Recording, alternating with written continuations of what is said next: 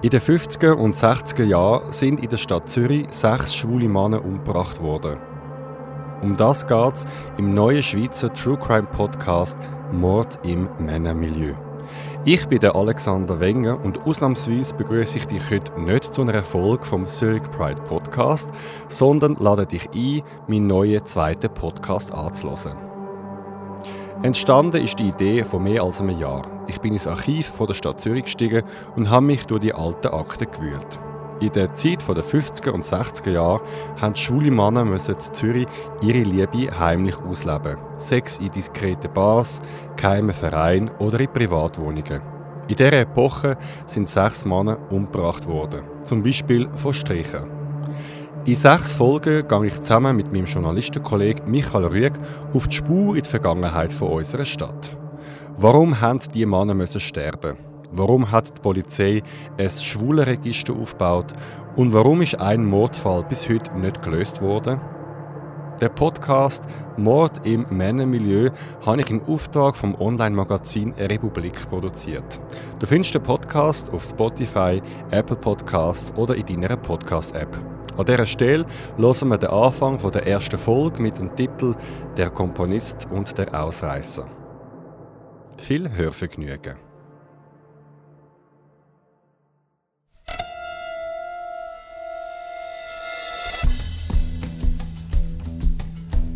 In den 50er und 60er Jahren wurden in Zürich sechs Männer ermordet, die eines verband.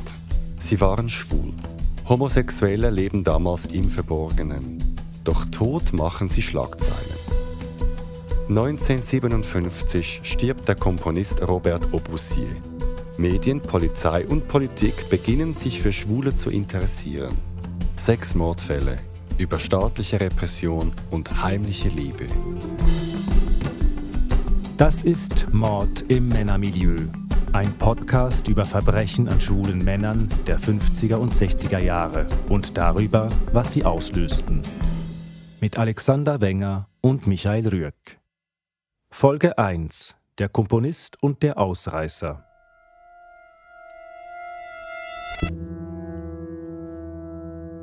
(1939) kommt Walter S. in der Stadt St. Gallen auf die Welt. Er ist das älteste von vier Kindern. Walter ist ein guter Schüler mit Bestnoten in vielen Fächern. Fleiß und Betragen sind gut. Sein Primarlehrer beschreibt ihn als interessiert, eifrig und aufgeweckt. Dann zieht die Familie nach Geis im Kanton Appenzell-Ausserrhoden um. In der neuen Schule eckt Walter bei seinem Lehrer an. Die Eltern bitten ihn, er solle sich anstrengen. Es gibt viel Streit. Der Vater schlägt zu, die Mutter versucht zu vermitteln.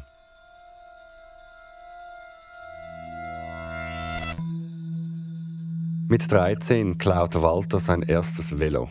Später wird er erwischt, wie er einer älteren Dame die Haustüre mit Wachs verschmiert.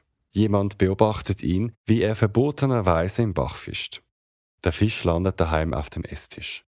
Walter liest Wildwest- und Kriminalromane, was damals als Schundliteratur gilt und er hat schon im Alter von 14 Jahren Geschlechtsverkehr mit Mädchen. Die Schule zählt mittlerweile über 70 Absenzen. Die Mutter unterschreibt Entschuldigungen, die Eltern drohen, ihn auf den Bauernhof zu schicken.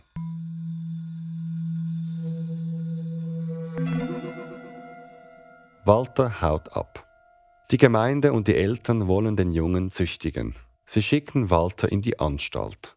Er landet mit 15 in der Erziehungsanstalt Platanenhof in Oberuzwil im Kanton St. Gallen und beginnt eine Lehre als Maschinenzeichner in einer Fabrik. Hier fällt er wieder durch Leistung auf. Er hat Bestnoten in den Fächern Zeichnen und Materiallehre. Doch er bleibt ein Lausbub. Er hilft einem anderen Lehrling beim Schummeln und kopiert für ihn heimlich die Prüfungsaufgaben.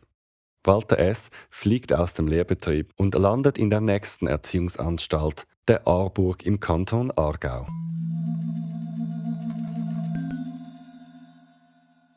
Es wird schlimmer. Walter prügelt sich mit anderen Zöglingen, büxt aus und klaut im Dorfladen. Er hat keine Freiheit und keine Perspektive.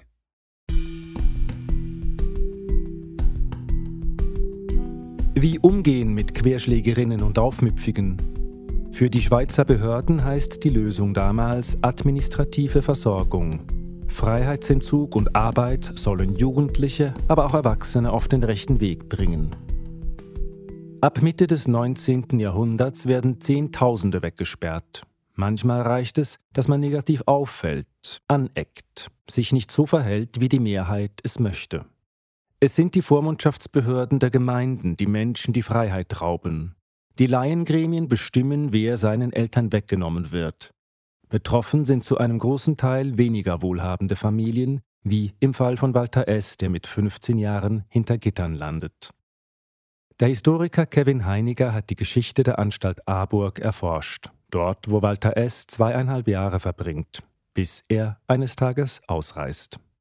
Fluchten von Zöglingen waren eigentlich schon fast an der Tagesordnung. Es geschah öfters, dass äh, Jugendliche aus der Anstalt abhauten.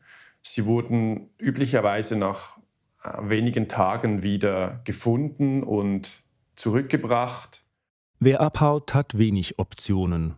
Bei ihrer Familie oder Bekannten sucht man Ausreise als erstes.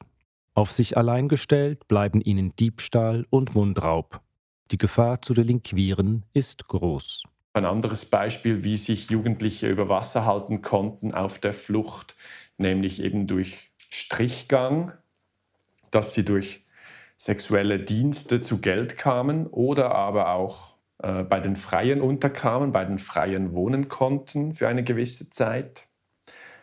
Das war sicherlich auch nicht unüblich und auch kein Zufall, dass dieses Modell, wenn man so will, in den 1950er Jahren verbreitet war. Falls Walter S. noch keine Erfahrungen mit gleichgeschlechtlichem Sex hatte, konnte er diese spätestens in der Anstalt Aarburg machen. Kevin Heiniger spricht von einer eigentlichen Sexualnot bei den Insassen. Mir scheint es, wenn ich die Quellen lese, dass die Sexualität ein Störfaktor war im Erziehungssystem und eigentlich ständig in die Quere kam. Und das ist natürlich verheerend bei Jugendlichen wie in Aarburg, die zwischen 15 und 20 Jahre alt sind und die Sexualität einen enorm großen Raum einnimmt. Sie muss entdeckt werden, sie ist am Aufkeimen. Und das dann in diesem ähm, homogenen Umfeld auszuleben, ist dann, also welche, welche Wahl hat man dann? Weil die Anstalt war ja auch geschlossen eben, also Kontakte zu Mädchen ließen sich nur sporadisch äh, herstellen. Also suchten viele den Ausweg mit Kameraden um da Erfahrungen zu sammeln und vor allem Druck abzulassen. Selbst wenn sie an sich natürlich nicht homosexuell orientiert waren. Auf der Flucht vor der Polizei, obdachlos und ohne Geld.